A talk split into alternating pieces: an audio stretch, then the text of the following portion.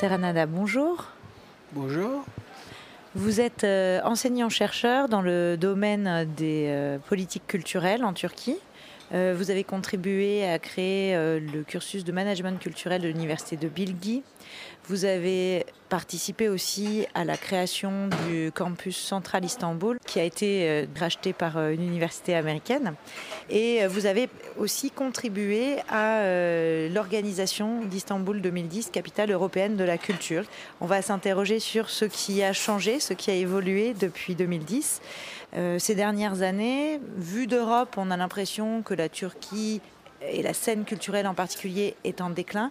En réalité, la hum, création est toujours extrêmement dynamique. Est-ce que vous pouvez euh, nous dire ce qui, ce qui est nouveau? Ben, Malgré tout ce qui vient de se passer, euh, primo, il y a l'esprit de Gizi quand même qui hante euh, le monde culturel en Turquie, d'une façon ou d'une autre, positivement et négativement. Deuxièmement, bah, tout le monde est maintenant conscient que euh, on a besoin d'un consensus à un niveau minimal pour que euh, la scène culturelle continue à se développer euh, malgré tout ce qui se passe sur la scène politique proprement dite. Tout récemment, par exemple, deux choses qui sont très importantes la ville d'Istanbul a décidé de porter sa candidature comme ville créative auprès du programme de l'UNESCO pour tout ce qui est design.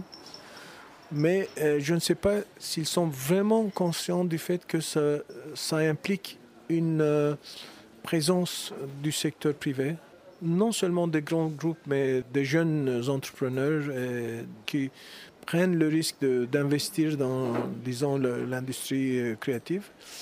Et secondo, tout récemment aussi, la Turquie, euh, le Parlement vient de, ratifier la Convention sur la diversité culturelle au mois de mars.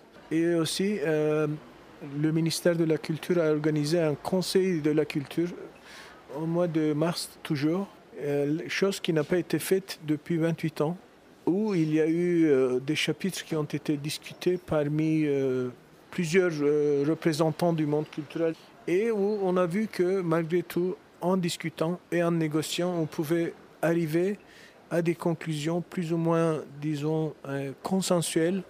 Et ce qui est bien, c'est qu'on trouve euh, maintenant des, arrondissements d'Istanbul qui sentent le besoin, même la nécessité de préparer leur plan culturel, leur stratégie culturelle, parce qu'ils comprennent que surtout après ce qui s'est passé euh, avec Gizi, et le reste, et que avec l'arrivée des, des Syriens en masse, ils ne peuvent plus euh, continuer à, travailler avec les mêmes maximes qu'ils avaient dans le temps. Donc ils ont besoin de, de changer et ils ne savent pas comment. Euh, ce qu'il faudrait investir, c'est vraiment les ressources humaines pour que ce ne soit pas uniquement le centre d'Istanbul, comme on parlait de Taksim, etc., qui, qui est considéré comme euh, le centre de la culture, point final. C'était aussi euh, l'espèce de désaccord au sujet de Istanbul 2010, où euh, les grands événements ont pris le dessus contre tout ce qui se faisait ailleurs dans, dans les arrondissements périphériques. Donc euh, pour se développer, pour euh, rester dynamique, euh, la ville a besoin de décentralisation culturelle. Absolument. Non seulement la ville a besoin de décentralisation culturelle, mais aussi le pays a besoin de décentralisation culturelle parce que vu le fait que Istanbul désormais constitue 30 à 40% de la production et de la consommation de la culture dans le pays, donc il faudrait envisager comment les autres villes pourraient entrer en jeu comme futurs acteurs pour qu'il y ait vraiment une, espèce de distribution plus juste, plus égale euh, au niveau des ressources culturelles et de l'accès à la culture.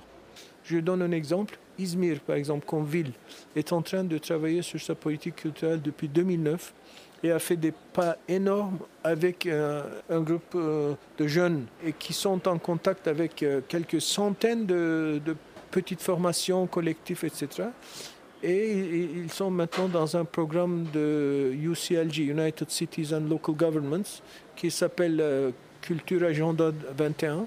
Et ils travaillent maintenant avec Lisbonne en tandem.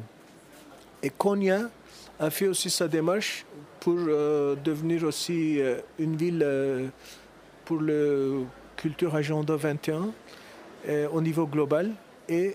Les représentants de Konya ont été présents au lancement du programme de Izmir, ce qui est chose rare entre deux villes qui n'ont pas voté pour le même parti et qui ont des, choix, disons, politico-culturels euh, différents.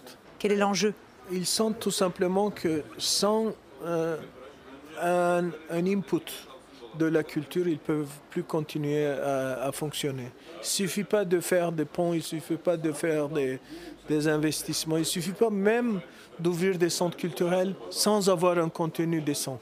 Ils sont obligés de créer quand même un contenu culturel qui pourrait intéresser leurs citoyens, parce que sinon les gens utilisent euh, ces arrondissements comme tout simplement des dortoirs. C'est aussi le cas pour toutes les grandes villes du monde. Donc il faudrait trouver le moyen de comment euh, intéresser déjà les jeunes euh, et les femmes euh, avec tout ce qui se passe dans le monde culturel. Donc beaucoup d'éducation, beaucoup de formation et beaucoup de, d'espace public qui soit ouvert euh, quand même aux activités culturelles. Merci Saranada. C'est moi qui vous remercie. thank you